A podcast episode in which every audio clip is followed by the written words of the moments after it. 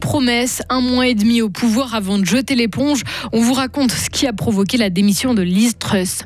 Les appels à économiser de l'énergie n'empêcheront pas l'ouverture d'une patinoire au paquet lundi. Et puis une rencontre entre des étudiants fribourgeois et des militantes des droits des femmes kenyanes pour élargir leur horizon. La journée va être pluvieuse avec 16 degrés seulement. Heureusement que ça s'arrange pour le week-end, vendredi 21 octobre 2022. Bien le bonjour Maël Robert. Bonjour. Qui sera le nouveau, qui sera la nouvelle Premier ministre ou Première ministre britannique La question se pose après la démission de Liz Truss hier, six semaines seulement après sa prise de fonction. Je ne peux pas accomplir le mandat pour lequel j'ai été élu par le Parti conservateur. C'est comme ça que la dirigeante de 47 ans a justifié son départ. Retour sur cette descente aux enfers avec Lauriane Schott. Ce qui a provoqué la fin de Liz Truss, c'est la présentation d'un mini-budget le 23 septembre qui contenait des aides aux factures énergétiques mais aussi des baisses d'impôts massives et non financées.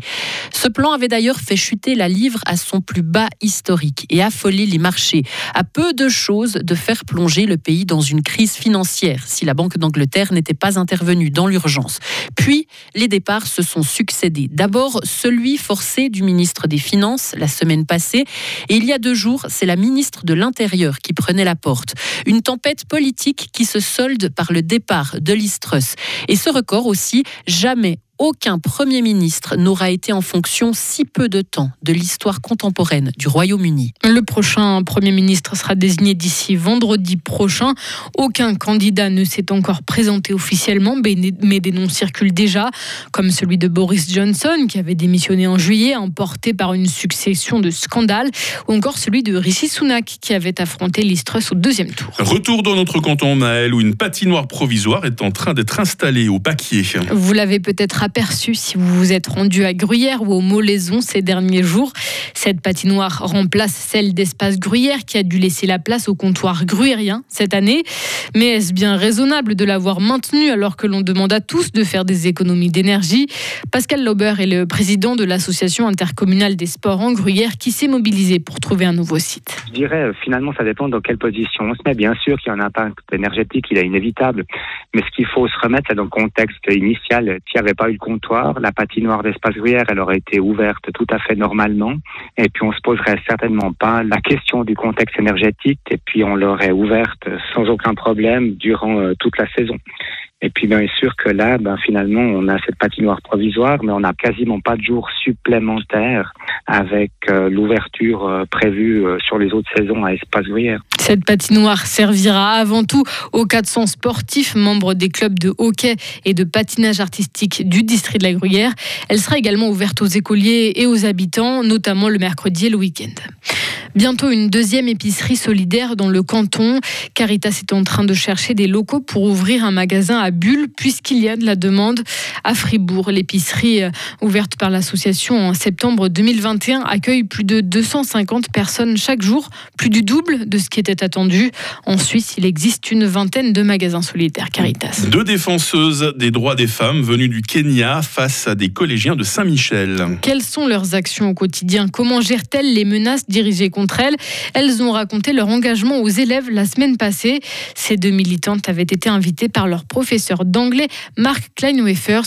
Pour lui, cette démarche avait beaucoup de sens. C'est vrai que des fois, on a des étudiants qui sont très, très, très On a des, des, gens qui sont du souci pour leurs notes. Là, les quatrièmes, ils sont en année de bac.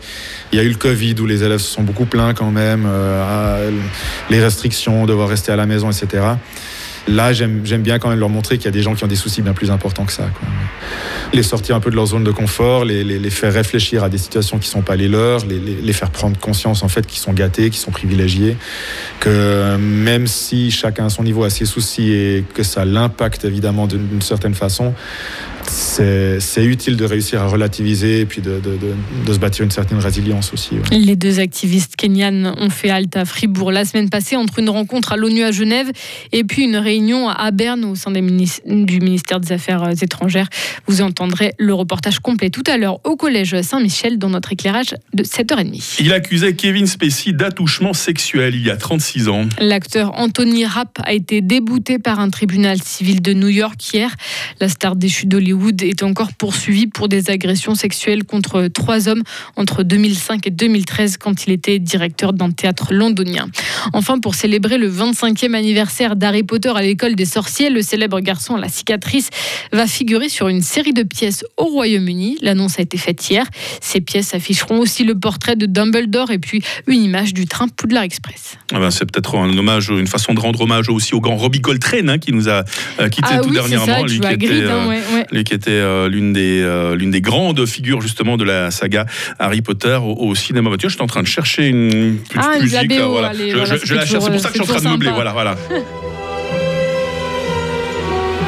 Ça y est, je sens que ce week-end je vais être obligé de me remater la saga, on n'a pas le choix. Ça donne des frissons cette musique. Maël Robert et la saga de l'info qui se poursuit tout à l'heure à 7h30.